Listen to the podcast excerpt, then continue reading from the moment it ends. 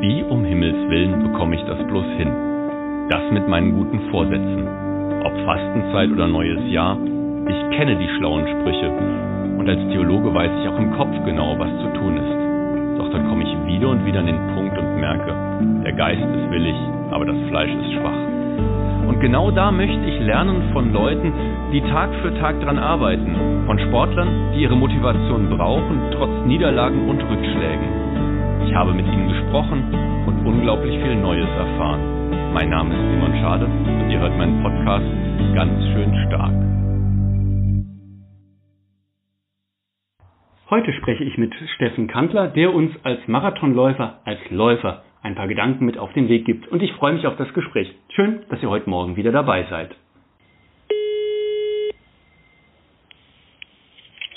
Hallo Steffen, geht's gut? Ja, hallo Simon. Ähm, mir geht's gut. Du läufst und du bist als Läufer unterwegs. Also was bedeutet aber Laufen für dich? Wie? Oh, das ist äh, einiges, was es für mich bedeutet. Also erstmal bedeutet es für mich ähm, ja Fitness, körperliche äh, Betätigung. Es bedeutet für mich aber auch ähm, zur Ruhe kommen, gerade wenn ich so in einem angenehmen Tempo durch eine schöne Strecke irgendwo im Wald entlang laufe, dass man mal die Seele baumeln lassen kann, dass man mal ja mit sich selbst zusammen ist, Gedanken fliegen lassen kann, so praktisch mit dem mit dem Lauftempo. Das bedeutet aber auch manchmal für mich Therapie, also so im äh, Nachgang eines anstrengenden Tages wo viel passiert ist ähm, und äh, vielleicht auch nicht immer alles nur so positiv war, das tut dann einfach gut. Und das ist dann für mich so eine Art ja, Lauftherapie, um äh, wieder sozusagen im wahrsten Sinne des Wortes die Füße auf den Boden zu bekommen. Ja, cool. Es gibt so einen Spruch, den ich jetzt in Vorbereitung gelesen habe, dass der sagt, dass man beim Marathon spätestens ab der Hälfte der Strecke jeder Läufer am Beten ist. Kennst du vom Laufen her persönlich auch so ein Gefühl, dass man dann irgendwann an Punkte kommt, wo man anfängt, um jegliche erdenkliche Hilfe zu bitten und dann weiterzukommen, dass man dann merkt, man geht an seine Grenzen? Ja, das äh, gibt es auf jeden Fall. Also beim Marathon sehr ausgeprägt bei sozusagen spätestens bei Kilometer 30, 32. Also da, ähm, äh, wenn dann wirklich ähm, die äh, körperliche Belastung so hoch wird, dass es dann auch Kopfsache wird, da habe ich dann schon mehr als einmal angefangen, still und heimlich auf der Strecke zu beten. Ja, es gibt aber auch bei kürzeren Distanzen ähm, einfach, wenn dann das Tempo höher ist und äh, man schneller läuft und man denkt, ach du meine Güte, jetzt habe ich doch noch einen Kilometer oder zwei und ähm, eigentlich bin ich viel zu schnell, dann wünscht man sich halt auch, dass es vorbeigeht, beziehungsweise man schickt ein Gebet äh, gen Himmel, dass man das Ziel doch noch gut erreicht.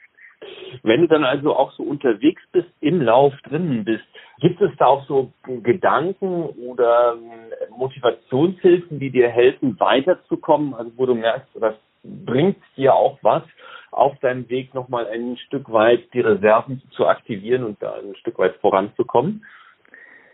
Ja, ähm, das sind sehr schon unterschiedliche Dinge. Also das hängt dann sehr von dem ja von dem Tag ab. Also das ähm, kann ich jetzt nicht so genau sagen, dass es das genau ist, was dann immer hilft. Also das ist sehr sehr ähm, tagesformabhängig, sage ich mal. Das ist auch eine ganz normale Sache, dass also eben so die Situationen dann sich ergeben aus dem Lauf heraus.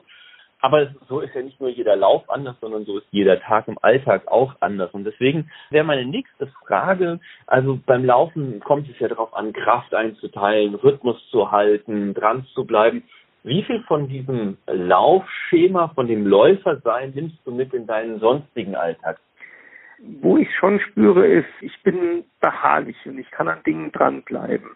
Also ähm, das äh, habe ich auch dadurch durch das Laufen gelernt, nicht früh aufzugeben, sondern Dinge länger zu verfolgen und auch mal durch so Täler zu gehen und Wüstenzeiten, sage ich mal, zu durchschreiten und ähm, trotzdem ja, einfach bei der Sache zu bleiben und ja, das Ziel hoffentlich zu erreichen, dass man sich dann gesteckt hat, egal ob jetzt im Laufen oder in anderen Situationen des Lebens.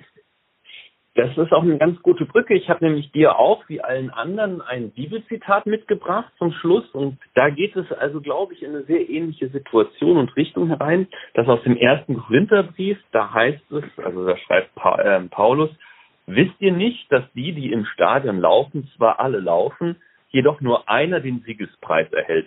Lauft also so, dass ihr ihn gewinnt. Ja, so ganz spontan fällt mir ein, dass ich das schon mal selbst in der Schule mit meinen Schülern gemacht habe, weil ich mit denen ja in Frankfurt immer beim Minimarathon teilnehme äh, und im Nachhinein ähm, genau dieses Zitat schon mal unterrichtlich bearbeitet habe mit ihnen gemeinsam. Und wir sind dann ähm, dazu gekommen, dass es nur einen Siegespreis äh, gibt, ja, aber ähm, dass wir doch alle Sieger sind und dass wir alle den Siegespreis erhalten können und ja natürlich auf Glauben, auf Religion bezogen, dann den Siegespreis des ewigen Lebens. Dass wir also diesen Siegespreis nicht aus dem Blick verlieren und zusammen auf diesem Weg sind, das sagt Steffen Kanter. Steffen, ich danke dir ganz herzlich für dieses schöne Gespräch. Ja, ich danke dir und es war für mich auch ein sehr schönes, angenehmes Gespräch. Vielen Dank. Das war's auch schon wieder für heute. Ich danke euch fürs Zuhören, wünsche euch einen schönen und behüteten Tag. Auf ganz bald wieder. Mach's gut. Dein Simon.